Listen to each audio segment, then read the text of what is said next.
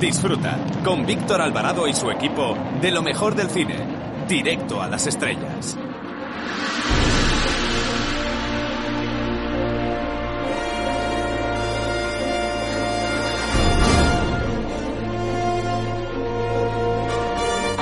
Hola, soy Paspadilla y quiero mandar un saludo, ¿cómo diría? Como un email, directo a las estrellas. Un beso muy fuerte.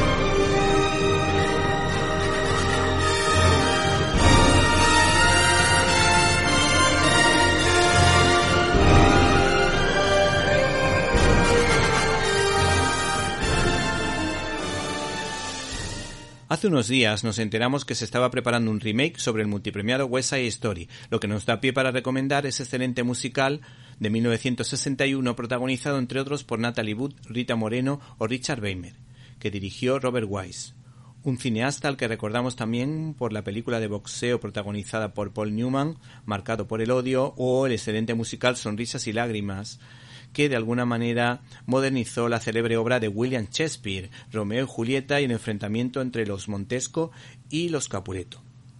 Y es que West Side Story, al estar ambientada en el Nueva York de los años 60, pues el enfrentamiento fue entre bandas rivales. Es decir, los Sharks, que era una banda puertorriqueña, y otra banda de origen europeo que respondía al nombre de los Jets. Hay que decir que las canciones fueron compuestas por Elmer Bernstein y son inolvidables y se han convertido en iconos del cine clásico como la canción de María o América.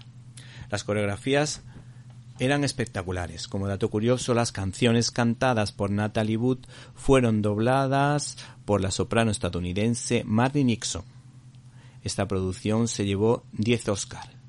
También el Oscar a la mejor película, teniendo como rivales nada más y nada menos que a Los Cañones de Navarone o El Buscavidas.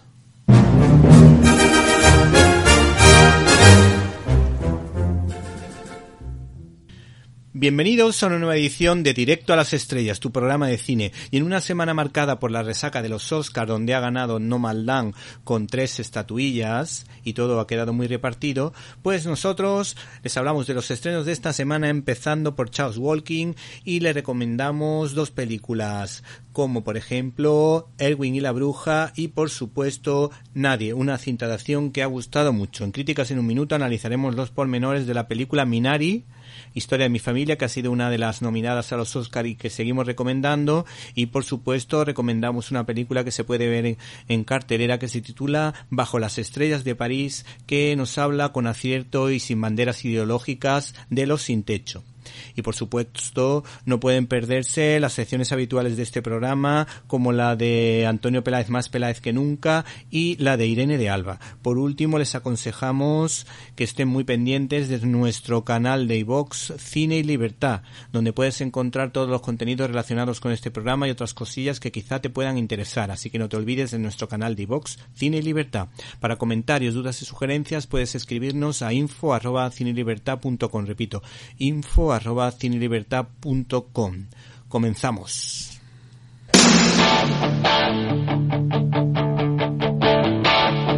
I got my first real six string, bought it at the five and dime, played it till my fingers bled. Was the summer of 16. La cartelera. Me and some guys from school had a band and we tried real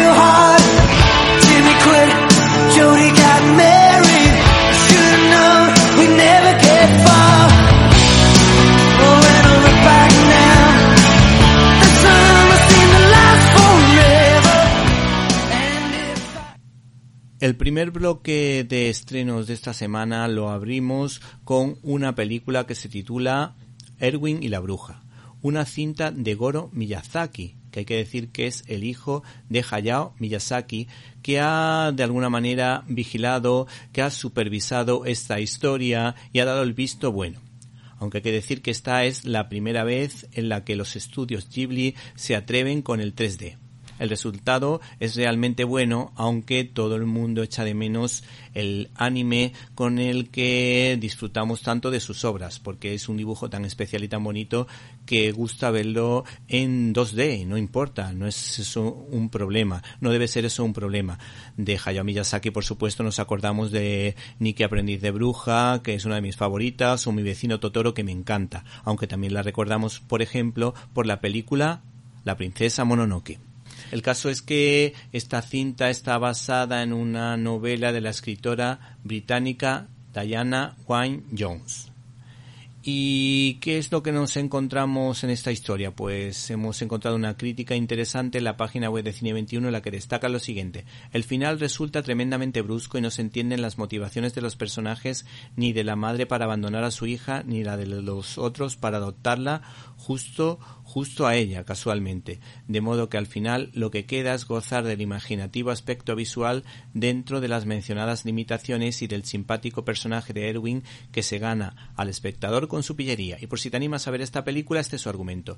Erwin es una niña de 10 años que tiene la habilidad de manipular a los demás para que todos hagan lo que quiera. Huérfana desde bebé, lleva una vida agradable y muy feliz en un hogar para niños donde todos atienden a sus caprichos. Un buen día, un hombre y una mujer de aspecto extraño la adoptan. Por primera vez en su vida, Erwig se topará con unas personas que no se rinden ante sus deseos. Ay, bruja descarada. insolente. Escucha, tú te tienes que quedar aquí. Irwig alguna vez si te gustaría que te adoptasen para poder irte a un sitio diferente? No, aquí todo el mundo hace lo que a mí me apetece.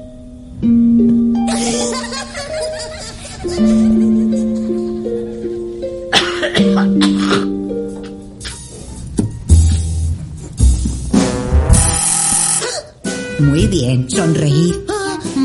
Ah, ella es Erika Wig. Nos la llevamos. ¿Qué? Cuídate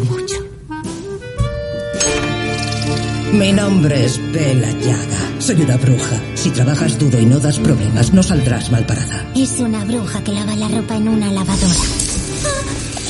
¡Terminé! ¿Y ahora ya me puede enseñar magia? Venga, rápido. Ve a la parte trasera del jardín y coge cardos. A propósito, debo advertirte que en esta casa hay una norma importante. Nunca jamás hagas algo que moleste a Mandrágora.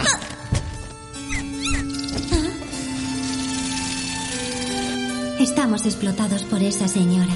Pobres de nosotros, ¿no crees, Castar? Es Mandrágora. ¿Qué? ¿Pero tú hablas? Conjuro para protegerse de todas las magias.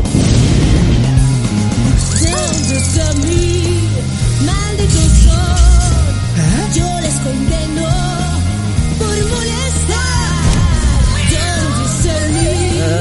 Mi maldición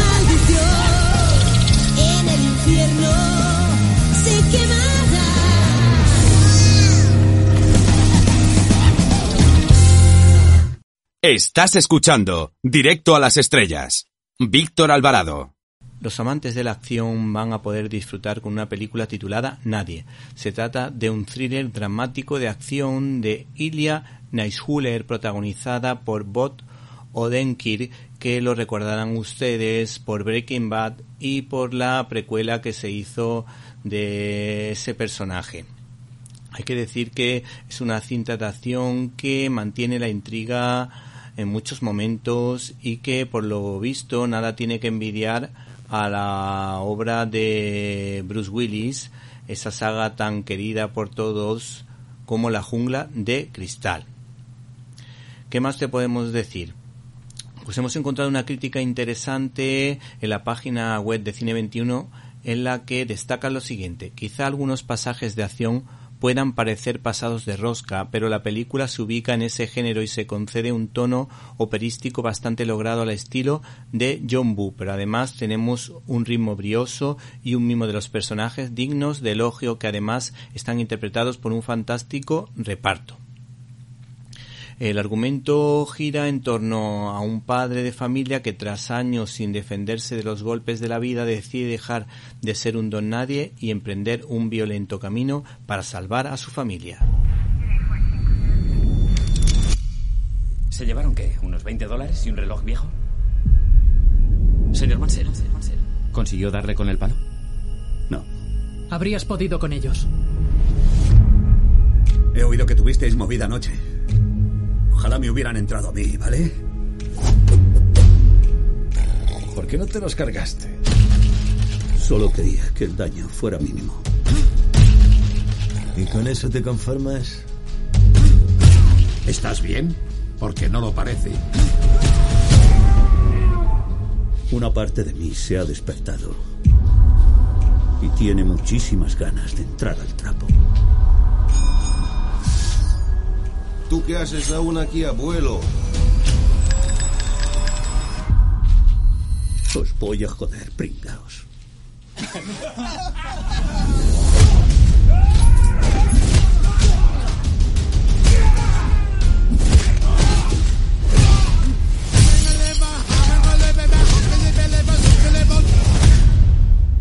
Ha sido un día de locos. Ya lo veo. Durante 12 años trabajé para gente muy peligrosa. Todos al sótano ahora mismo. ¿Qué está pasando? No llames a la policía. Fui lo que llaman un auditor. El último tío al que cualquiera querría ver en la puerta. Porque quería decir que te quedaba poco tiempo de vida. Pero lo dejé para formar una familia. Puede que me pasara de normalito.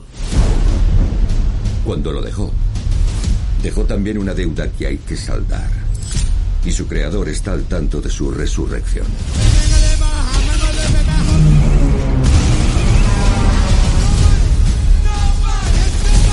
Han ido a por mi familia. Pulsera del gatito. Eso no se hace joder. ¡Que me des la puta pulsera del gatito! Estás hecho mierda. Deberías verlos a ellos.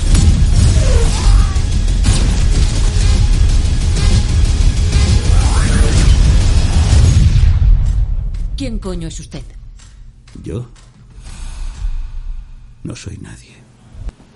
Abrimos nuestro canal habitual de comunicación invitándoles a que entren en Facebook con el nombre Víctor Alvarado, guion directo a las estrellas. Esperamos su comentario. Arroba Cine Libertad es nuestra cuenta de Twitter. Para escuchar tus agudos comentarios te esperamos en arroba Cine Libertad.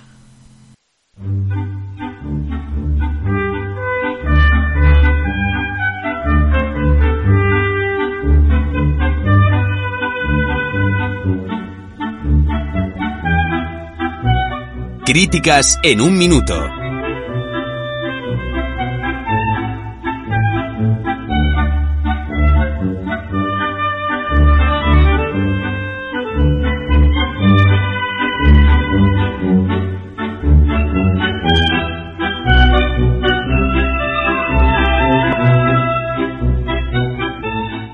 Y el peliculón de esta semana se titula Charles Walking y forma parte de una trilogía del escritor de novelas juveniles Patrick Ness. Hay que decir que esta producción ha sido dirigida por Doug Liman, al que recordamos por películas como Al filo del mañana, Caza al espía, El caso Bourne o, por ejemplo, esa divertida película titulada Barry Seal, el traficante, protagonizada por Tom Cruise. El caso es que ha contado con una actriz a la que todos recordamos con cariño en la nueva trilogía de Star Wars, es decir, la última trilogía en la que ella hacía del personaje de Rey. Nos estamos refiriendo a una actriz que seguro que conocen, Daisy Ridley. Por otra parte, hay que decir que esta actriz pues mm, nos dice lo siguiente de una película que supuestamente critica la masculinidad tóxica y la violencia que se ejerce contra las mujeres. Por supuesto, no estamos a favor de ese tipo de violencia, pero estamos observando que últimamente todos los estrenos que aparecen en el cine y en el mundo de las series de televisión, pues de alguna manera se aprovecha para hacer bandera de la ideología de género y siempre, pues de alguna manera, hablar de que solo la mujer es importante. Yo creo que tanto hombres como mujeres somos iguales y complementarios y nos necesitamos los unos a los otros. Eso sí, hay que criticar la violencia tanto de un lado como de otro. También la psicológica tanto de un lado como de otro. Eh, de todas formas, esta mujer declaró lo siguiente. No hay más que ver las estadísticas para constatar que la violencia doméstica es uno de los problemas más graves a los que se enfrenta nuestra sociedad. Pero yo quiero ser optimista porque veo que en los últimos tiempos se ha generado un debate serio sobre este tema y las nuevas generaciones tienen las cosas mucho más claras. ¿Y qué más te podemos decir de la película? Pues hay que decir que esta mujer destacó lo siguiente. Lo que sucede en Chaos Walking lo estamos viendo ahora. Las personas que mandan hacen cosas terribles y el resto del mundo actúa como si no pasara nada. Es una locura. La verdad es que coincidimos bastante con esta mujer y con sus declaraciones en este aspecto porque parece que cuatro o cinco personas son las que controlan el mundo.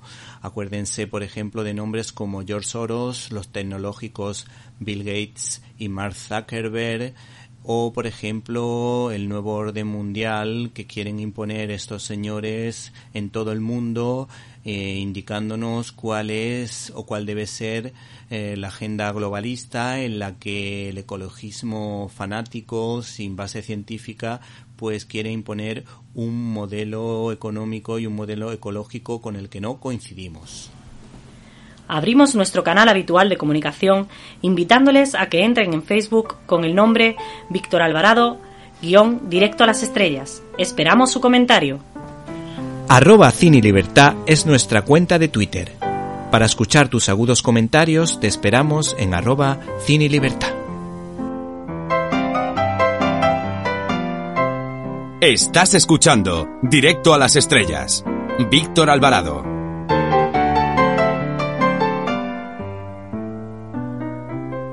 Críticas en un minuto.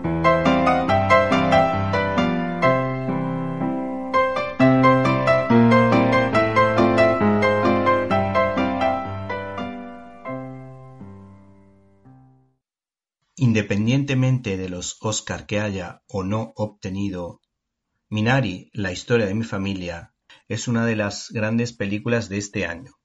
Ha sido producida por Brad Pitt.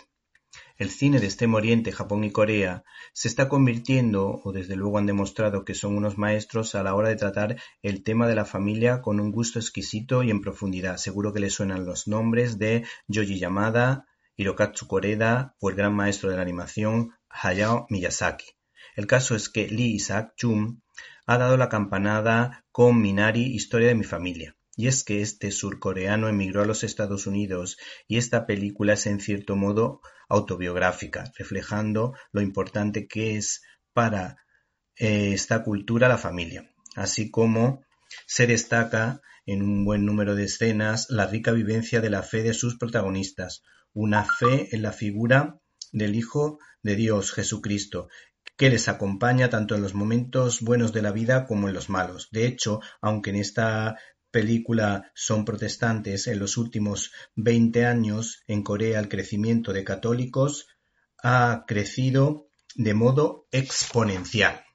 La película es un elogio a la institución de la familia donde tanto el marido como la mujer tienen presentes en sus vidas sus vivencias religiosas y están juntos para las duras y las maduras. Las escenas más divertidas son las que protagoniza la abuela de esta familia que disfruta muchísimo con la lucha libre por su inocencia, ya que sabemos que este tipo de combates son puro teatro.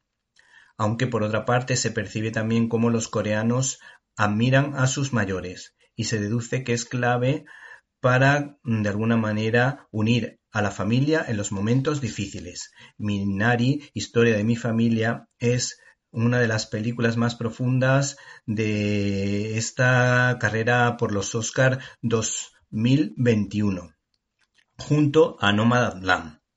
¿Y qué podemos destacar de esta obra?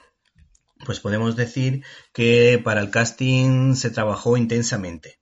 Y estas son las palabras de este cineasta para fotogramas. Nuestra directora de casting lo encontró en una audición muy extensa. Nunca había actuado antes y en la prueba vi que tenía algo que hacía que quisiera verlo una y otra vez. Pensé que si yo quería ver la grabación 32 veces, el público querría verlo también todo el rato.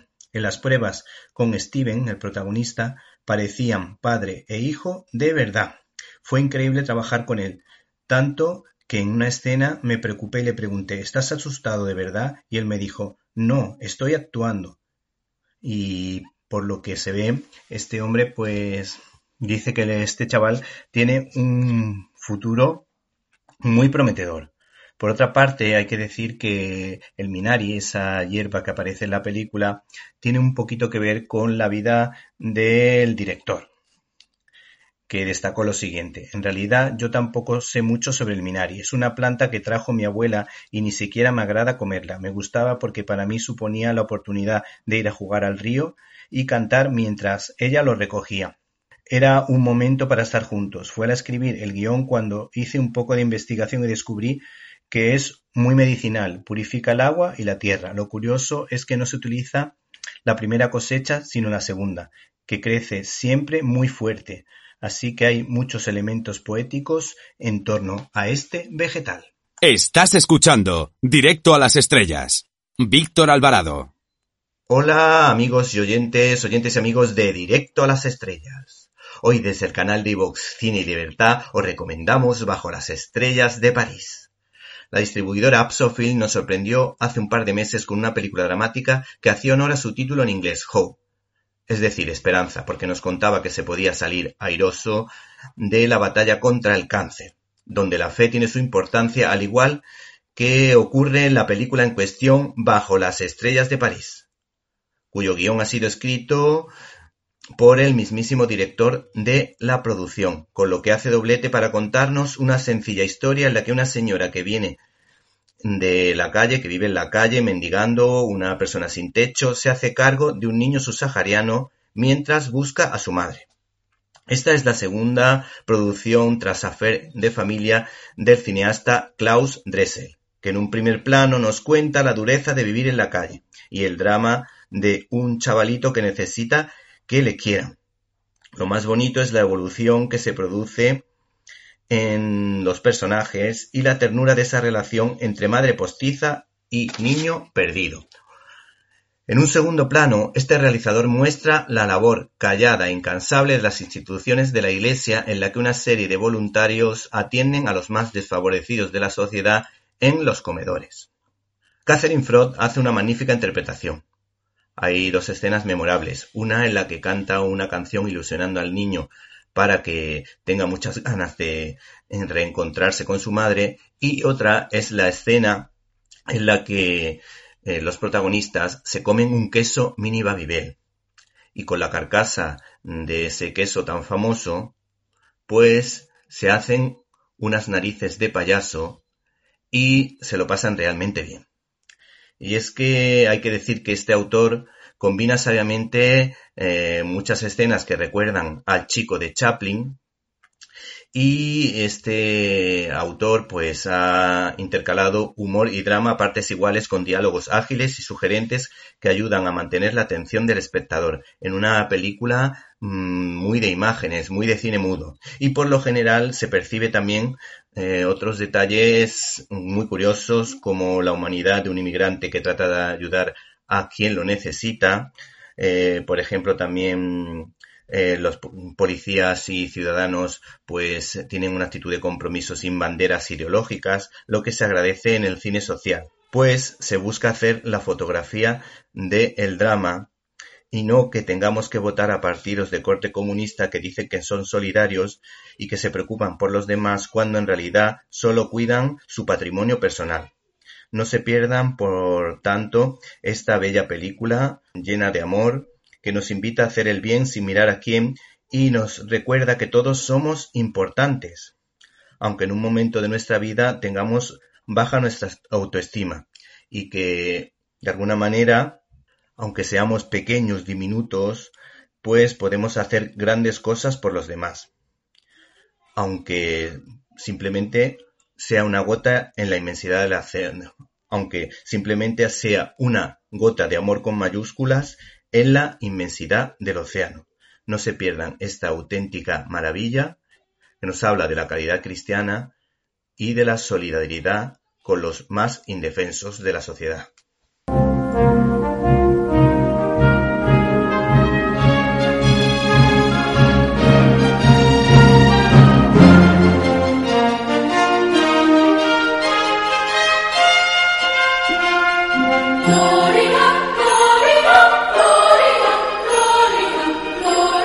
Storyboard.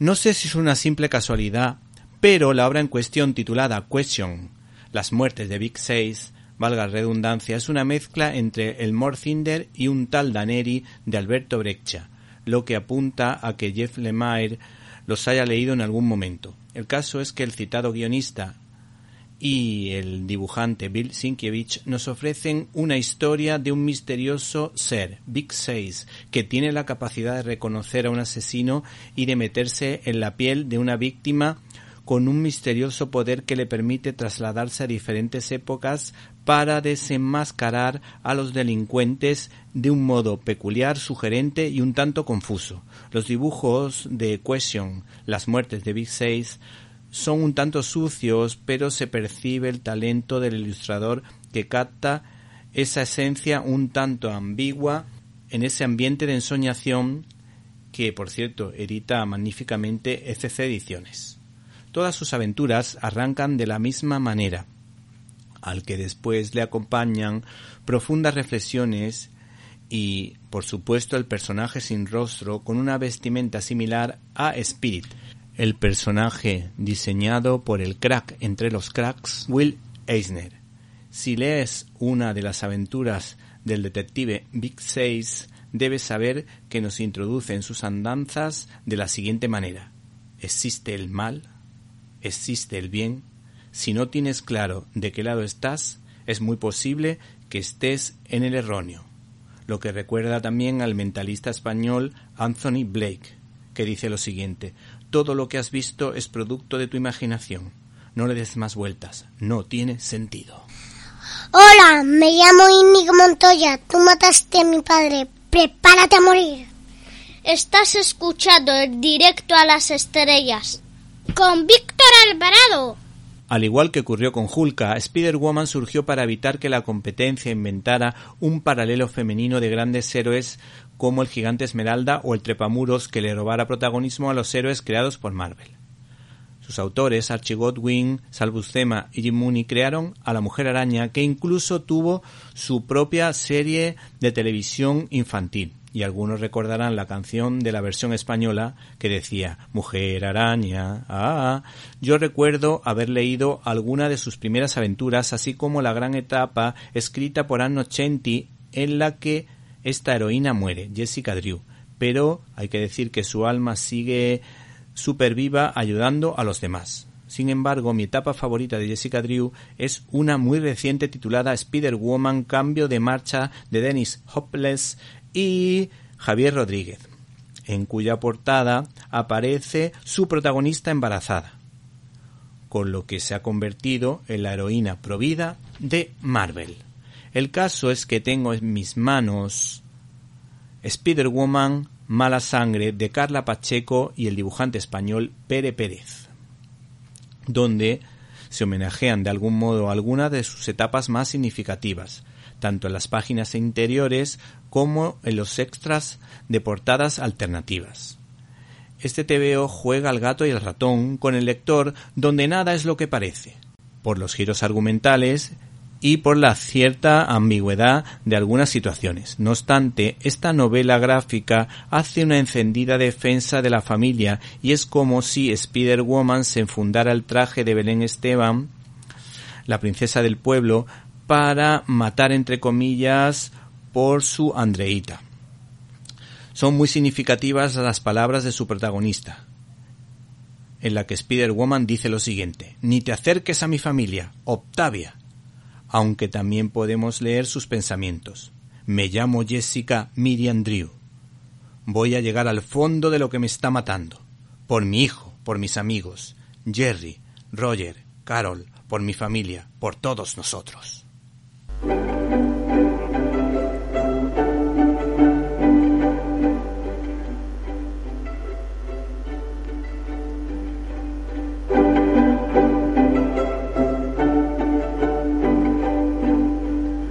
Classic Manía.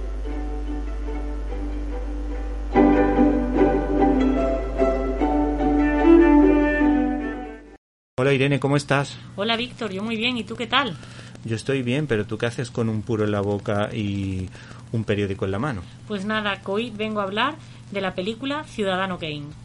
Bueno, hay que decir que la película Ciudadano Kane está dirigida por Orson Welles, un director que a mí particularmente me gusta más como actor que como director, pero que hay que reconocer que técnicamente era impecable y sus películas transmitían un dominio de, de la profesión realmente espectacular. Un hombre que fue locutor de radio, que fue magnífico actor y director de teatro y que también en el cine lo hizo realmente bien. De hecho, habría que fijarse en el juego de luces y sombras de todas sus películas, en la profundidad de campo, porque este director sabe, utilizando un gran angular, sabe mm, crear escenas en varias capas, por lo tanto vemos un personaje en un primer plano y en el fondo aparece otro personaje perfectamente enfocado, cuando en esa época era realmente difícil hacer ese tipo de cosas. Fue el primero, aunque se dice que John Ford también hizo alguna cosa similar un poco antes que él, y de hecho Orson Welles decía que el mejor director de cine era Orson Welles, que el mejor director de cine era John Ford, John Ford y John Ford. Y otra cosa importante, las películas de de este cineasta eh, son los picados y los contrapicados, que fue uno de los primeros en hacerlo de manera magistral. ¿Nos puedes contar eh, cuál es su argumento y las características principales de la película? Bueno, lo primero comentarte que el que eh, Orson Welles no solo llevó la dirección, sino también la producción y parte del guion que lo, realizó junto con Herman J. Mankiewicz y la música que corrió a cargo de Bernard Herrmann. Eh, la- el argumento de la película pues trata de que un importante financiero estadounidense, eh, Charles Foster Kane, dueño de una importante cadena de periódicos, de una red de emisoras, de dos sindicatos y de una i- eh, inimaginable colección de obras de arte, muere en su fabuloso castillo de estilo oriental, Xanadu. La última palabra que pronuncia al expirar es Rosewood. El país entero y la prensa en general quedan intrigados por saber el significado de esta palabra. Para descubrirlo, un grupo de periodistas se pone a investigar. Bueno, hay una cosa muy curiosa que es que esa mansión que aparece ahí pues fue traída de la película de Walt Disney Blancanieves y otra curiosidad es que siempre se discutió la autoría del guion, como se puede ver en la película de Mank, que se ha estrenado recientemente, que está en 2021, ha sido nominada o fue nominada a los Oscars. Eh, ¿Qué te parece si me cuentas algunas de las anécdotas principales de la película? Pues eh, mira, mm, por ejemplo, la única luz que iluminó las tomas de Xanadu, que proviene de la ventana de la mansión de Kane, siempre se mantiene en la misma posición en el encuadre, a pesar de que los ángulos de la casa cambian cada pocos segundos. También que la escena del picnic eh, en los Everglades fue rodada proyectando detrás imágenes de una película de monstruos de la eh, RKO eh, y posiblemente se trataba de El hijo de King Kong en 1931. Para obtener la imagen de Kane y el póster gigante durante el discurso se utilizaron lentes gran angulares, mientras que las luces fueron aumentando la iluminación gradualmente para obtener claridades en ambas imágenes. Claro, eso es lo que yo comentaba un poco de la utilización de gran angulares. Esta escena también es fundamental dentro del cine.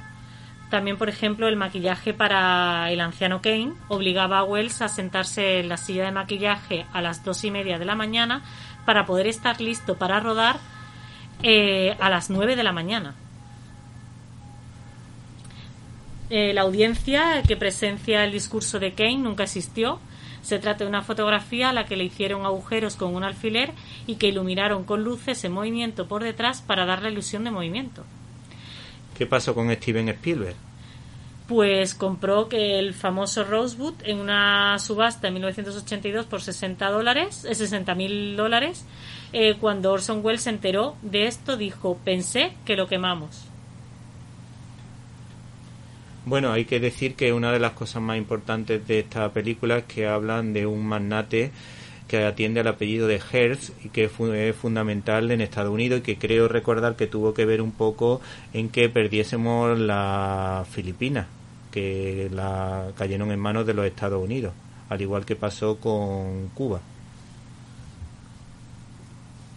Pues cuando se estrenó la película, los periódicos de Hearst se negaron a mencionarlo por su nombre y solo llamándola eh, un estreno de la eh, RKO emocionante, eh, pues antes de su lanzamiento el editor William eh, Randolph Hearst, el dueño de los periódicos sin éxito, intentó bloquear la película porque sentía que el personaje de Charles Foster Kane se basaba en su vida. Y en la famosa escena de la muerte, después de que la bola de nieve se bloquea, la nieve no se queda en la bola, eh, pero en cambio eh, se esparce por toda la pantalla. Fue un error que fue observado por el director Orson Welles, pero que mantuvo eh, por su efecto dramático. Sintió que añade un sentido de trascendencia a la muerte de Kane. Bueno, si te parece, terminamos con un par de anécdotas. Pues sí, mira, te cuento. La escena donde Kane destruye la habitación de Susan después de que ella eh, le ha dejado, eh, le ha dejado, pues se hizo en la primera toma. Eh, las manos del director Orson Welles sangraban y se le cita diciendo realmente me sentí así. Y otra anécdotilla es que los créditos de apertura de la película, eh, solo el título, no hay nombre de las estrellas, era casi sin precedente en 1941 y ahora es la norma de la industria para los éxitos de taquilla de Hollywood en la actualidad. Bueno, Irene, pues muchas gracias y hasta la próxima. Hasta la próxima.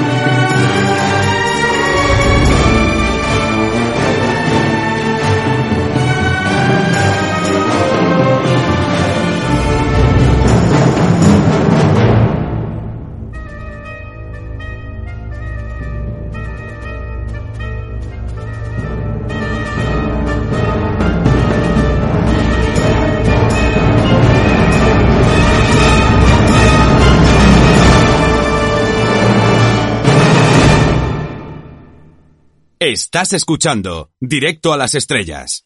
Víctor Alvarado.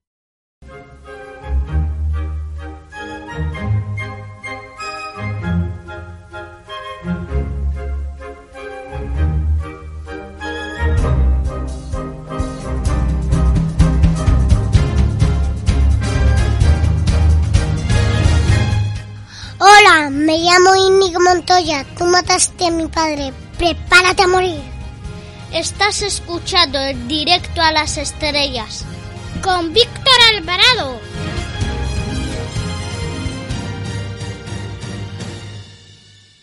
En nuestra sección Los niños y los cuentos, hoy les hablamos de una joya literaria de impedimenta. Se titula Atticus, el chico difícil, que indudablemente hace referencia a la novela de Harper Lee Matar a un ruiseñor, que tuvo una magnífica adaptación cinematográfica protagonizada por Gregory Peck. La obra en cuestión ha sido ilustrada por Julia Sardá y escrita por Michael Sussman. Tenemos a nuestro lado, tenemos aquí en nuestros micrófonos a Javier, que nos va a hablar de este cuento. ¿Qué es lo que más te gusta de este cuento? Cuando se traga la serpiente a Atticus. ¿Y qué es lo que pasaba con sus padres? Que no, no se creían que lo de la serpiente. ¿Y qué pasa cuando los papás estamos entretenidos viendo la tele y jugando con el móvil? ¿Qué es lo que pasa? ¿De que no nos damos cuenta? De lo que está pasando. Claro, y a veces nos perdemos momentos bonitos para vivir con nuestros hijos. ¿Tú cómo te lo pasaste leyendo este cuento conmigo la primera vez que lo leímos? Bien. ¿Y cuál es el momento más divertido de toda la historia? Cuando le dicen que se olvide eso. ¿Y al final los padres se dan cuenta de que el niño dice la verdad o piensan que todo es No. fantasía? No se dan cuenta, ¿no? Bueno, yo voy a abrir la página así al azar por un sitio y tú lees un trocito de la historia y con esto terminamos.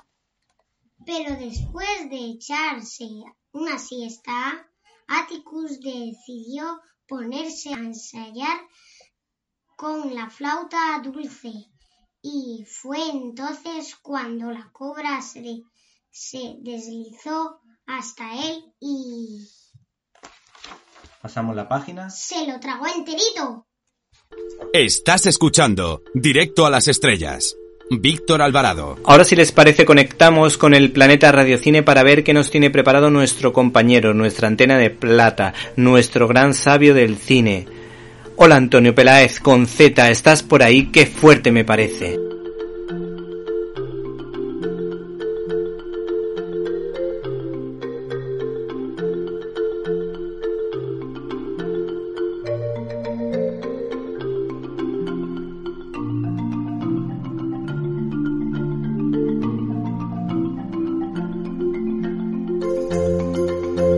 ¡Qué fuerte!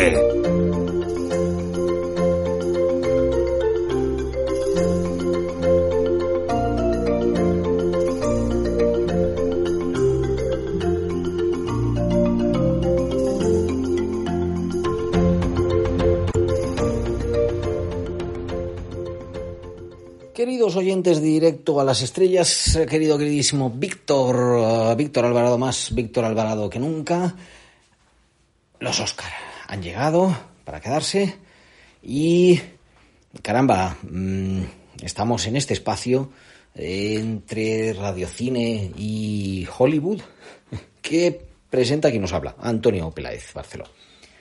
Víctor, oyentes, podéis escuchar ahora una conversación que vamos a tener entre Víctor y yo. Aunque Víctor no esté, pero mm, más o menos parece. Ya era hora de que la directora de The Rider mm, se llevara un Oscar, ¿eh? Vamos, ya era y eso que tampoco es que haya hecho muchas cosas. Chloe Zhao. Vamos a hablar de Chloe Zhao. La verdad que he mirado por internet cómo se dice lo de Zhao. Entonces puede ser Zhao, puede ser, yo creo que lo podemos decir en español, Zhao. Chloe Zhao. Hay algunos que dicen Zhao. El caso es que esta señora, donde nació, es en Pekín. Tiene 39 años. ¿M? Y, ah, ¿de dónde le viene eso, eso del arte? ¿Dónde le viene? Pues le viene más bien por el lado femenino de la familia. Porque su padre era el director de una empresa, pues metalúrgica importante en, en China. Y entonces, ah, queridos oyentes, En China, cuando tú eres un empresario potente, ¿qué es lo que pasa? Pues pasa completamente lo contrario de lo que los comunistas quieren aquí en España. Hablemos las cosas claras. En China tú eres del Partido Comunista. Ah, Claro que normalmente creo que es porque eres del Partido Comunista que te conviertes en el director de la fábrica.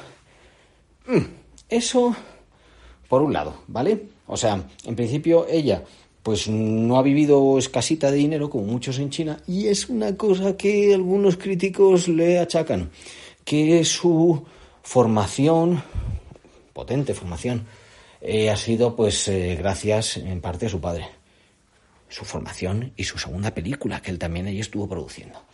Pero ¿qué pasaba con la madre? La madre, actriz de teatro en el teatro popular eh, chino y su madrastra, esta ya es una actriz muy conocida en China dentro del mundo de la comedia. Bien, con todos estos mimbres, ¿qué es lo que hacen a la niña? ¿Dónde la mandan? Pues con Harry Potter. Hombre, con Harry Potter exactamente no. Pero la mandaron a una escuela de Inglaterra que últimamente todo el mundo dice que todas las escuelas de Inglaterra, ah, es que es como Hogwarts, es como Hogwarts. ¿Y qué dijo Chloe Shaw? Chloe, nos has decepcionado. Era como Hogwarts. Pero chica, ¿qué pasa? ¿Que la gente volaba o qué? ¿Que hacían magia? ¿Qué, qué es lo que pasaba en esa escuela? En fin, con 13 años la mandaron a Brighton, Inglaterra, a estudiar y con 18 años ella se fue para Estados Unidos. Hay quien dice que fue directamente a la New York University, a, a Tisch School of Arts de, la New York University, University, pero no exactamente. Primero hizo estudios sobre política y después entró en la New York University. Ahí sí que entró. Bueno, ¿y qué pasó allí? ¿Qué es lo que pasó? Que ella hizo un corto bastante difícil de encontrar, de ver, por cierto. Parece que los derechos a lo mejor los tiene en Australia. Bueno, no creo que sea la cosa, pero en el Australian Educational Site había algo por ahí que se pudiera ver. a buscarlo. Daughters, hijas. Hombre, sí. Que empezó ahí mientras era estudiante de doctorado su primer largometraje que se llamaba Canciones que mis hermanos me enseñaron. Songs My eh, Brothers Taught Me. Eh, bueno, también, por cierto, esta la podéis ver en Movie, ¿vale? M-U-B-I. Eh, ahora actualmente está en, Movie. Víctor, te tengo que enviar una invitación para ver esta, esta película, que era la primera. Pero en este programa somos unos románticos, unos románticos y lo que nos interesa es lo que ocurrió con Joshua James Richards, director de fotografía, que ha trabajado en sus tres películas. ¿Y por qué? Pues porque juntos viven con tres pollos, dos perros en Ojai, California. Una localidad, Ojai así, O-J-I, O-J-A-I, en inglés sería Ojai o estas cosas, igual que Miami se dice Miami, estas cosas que pasan en inglés, bueno. Pues que tiene 8.000 habitantes, donde hay un festival, eso sí, el Ojai Film Festival, Ojai Film Festival, y un cine que tiene una pantalla, ¿vale? No son cines así de super salas. A saber qué es lo que pasará con la nueva película de Chloe Zhao. Pero bueno, ahí conoció a este partner, partner in crime, partner in love, y hicieron esta primera película que pasó ya en su momento por el Festival de Sundance, festival que ha sido importante en su trayectoria y que pasó además también por eh, la quincena de realizadores, que también ha sido importante en su trayectoria.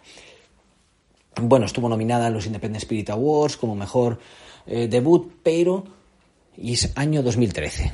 A esto volveremos, porque entonces hizo algunas declaraciones.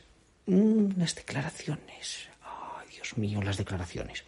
Bien, año 2017, The Rider. Toda la crítica mundial, ¡fua! se cae para el suelo. Aquello dice, pero esto qué ha pasado aquí. Esto tenemos una señora directora, que esto es una maravilla. De nuevo compite en Sundance. Sundance es un festival extraño, porque ellos decidieron hacer su forma. Entonces tiene una sección nacional y otra internacional. Y bueno, pues promociona mucho el cine independiente nacional. Eh, Sao siempre eh, son películas que más transcurren en Estados Unidos, ella está fincada allí, siempre ha competido en nacional, ¿vale? Pues total, compite allí, va a la quincena de realizadores. La quincena de realizadores no da premios, pero hay premios, premios de los patrocinadores, pero no son premios oficiales de la quincena, ¿vale? Lo digo por si veis que han dado un premio y tal. Esto es toda la historia de la quincena que nació en el 68 y luego se ha vuelto un poco lo que todos. Eh, dicho lo cual, triunfa ahí por todos los circuitos de cine independiente y demás. Y esto es lo que le permite, con un presupuesto parece que de 5 millones de dólares. Eh, por cierto, creo que Joshua se quejaba de que Tarantino dice lo del celuloide y que Chloe, pues que ha tenido muy poco dinero y por eso lo ha tenido que hacer en, en digital y demás. Dejaos de polémicas del digital, el celuloide, haced lo que queráis porque Nomadland ha sido la película pues, que le ha dado desde luego el respaldo, esos cuatro Oscars, mejor película, mejor dirección, mejor actriz, que Frances McDormand, por cierto, también es productora, con lo cual se llevó el premio a mejor película. Y un paso adelante en su carrera, viene lo próximo, por lo menos en cuanto dinero, 200 millones de dólares. Diréis, pero 200 millones de dólares la próxima película que lo hizo, que va a ser también en el campo, grandes tomas, una cosa así. No, se llama Eternals. Esto es de Marvel. Disney. Disney dicen que la fichó para hacer una película de Marvel. Ojo, esto va a ser como un poco de autor, ¿vale? Se supone, se supone. Esta película que está haciendo eh, Chloe Saus, la que será su cuarta película y después de los gran éxito de los Oscar. Porque ella era china, comía en el mercado chino, hubo habido películas de superhéroes que el mercado chino no tenido mucho éxito, pero ¿qué dijo Chloe Saus en 2013? Antonio, dínoslo ya, que se nos va a terminar la sección y no nos vamos a enterar. Dijo que para ella, para ella el cine era muy importante porque venía de un país en el que solamente se decían mentiras y que entonces necesitaba expresarse a través del cine. El cine para encontrar la verdad. Mm, la web en que dijo esto, ¡shup! ha retirado el reportaje. ¿Los chinos se lo han perdonado? Mm, los chinos diligentes no perdonan. Esa es una. Pero luego hay otra de una entrevista de, creo, este creo que fue 2017. O sea, esto se ha ido rebuscando, vamos, como rebuscamos. Que ella dijo que ella es americana. Pero, según esta web australiana que lo ha puesto, no dijo que ella fuera americana, fue una mala traducción. Ella dijo que ella no es americana. Una traducción, entiendo yo, no sé, debería entrevistarla en chino, vaya usted a saber. En fin, anda con las traducciones, anda con las traducciones lo han intentado arreglar. El caso es que este año en China se han enterado de que hagan una película, ¿no? Madland, pero no se puede hablar de la directora. La película se iba a estrenar el 23 de abril, pero no se ha estrenado todavía, No Madland. En Disney están asustados, dicen, Dios mío, nosotros que pensábamos que esto de China nos íbamos a forrar, que ellos además se han recuperado de la pandemia, parece. Eh, y la taquilla del cine va muy bien, no sé qué. asustaditos, asustaditos los tienen. Así que a saber, a saber qué es lo que pasa, porque a pesar de todo esto, ella, en su discurso de agradecimiento, claro, hay quien busca aquí también que esto no tiene que ver con la China oficial, porque está pues lo que se recuerda de China, las tradiciones y luego, a la China comunista que te dice todo lo que tienes tú que decir, pensar, hacer y hablar. En su discurso, como os decía, recordaba un juego que hacía con su padre, que era, bueno, pues eh, poemas eh, chinos, memorizarlos, decirlos de memoria.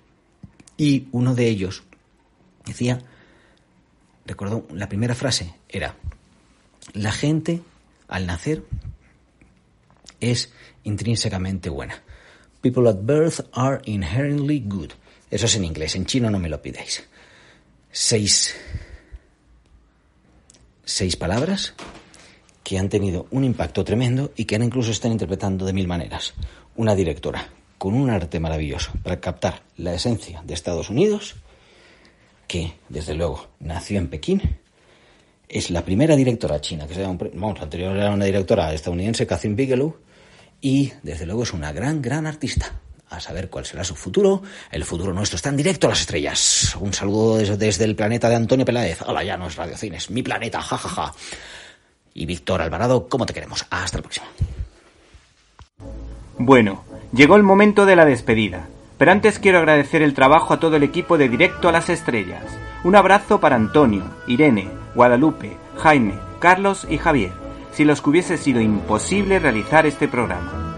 Espero que usted, y usted, y también usted, o tal vez tú, hayas pasado un rato entretenido. Recibe un cordial saludo de Víctor Alvarado y hasta la semana que viene.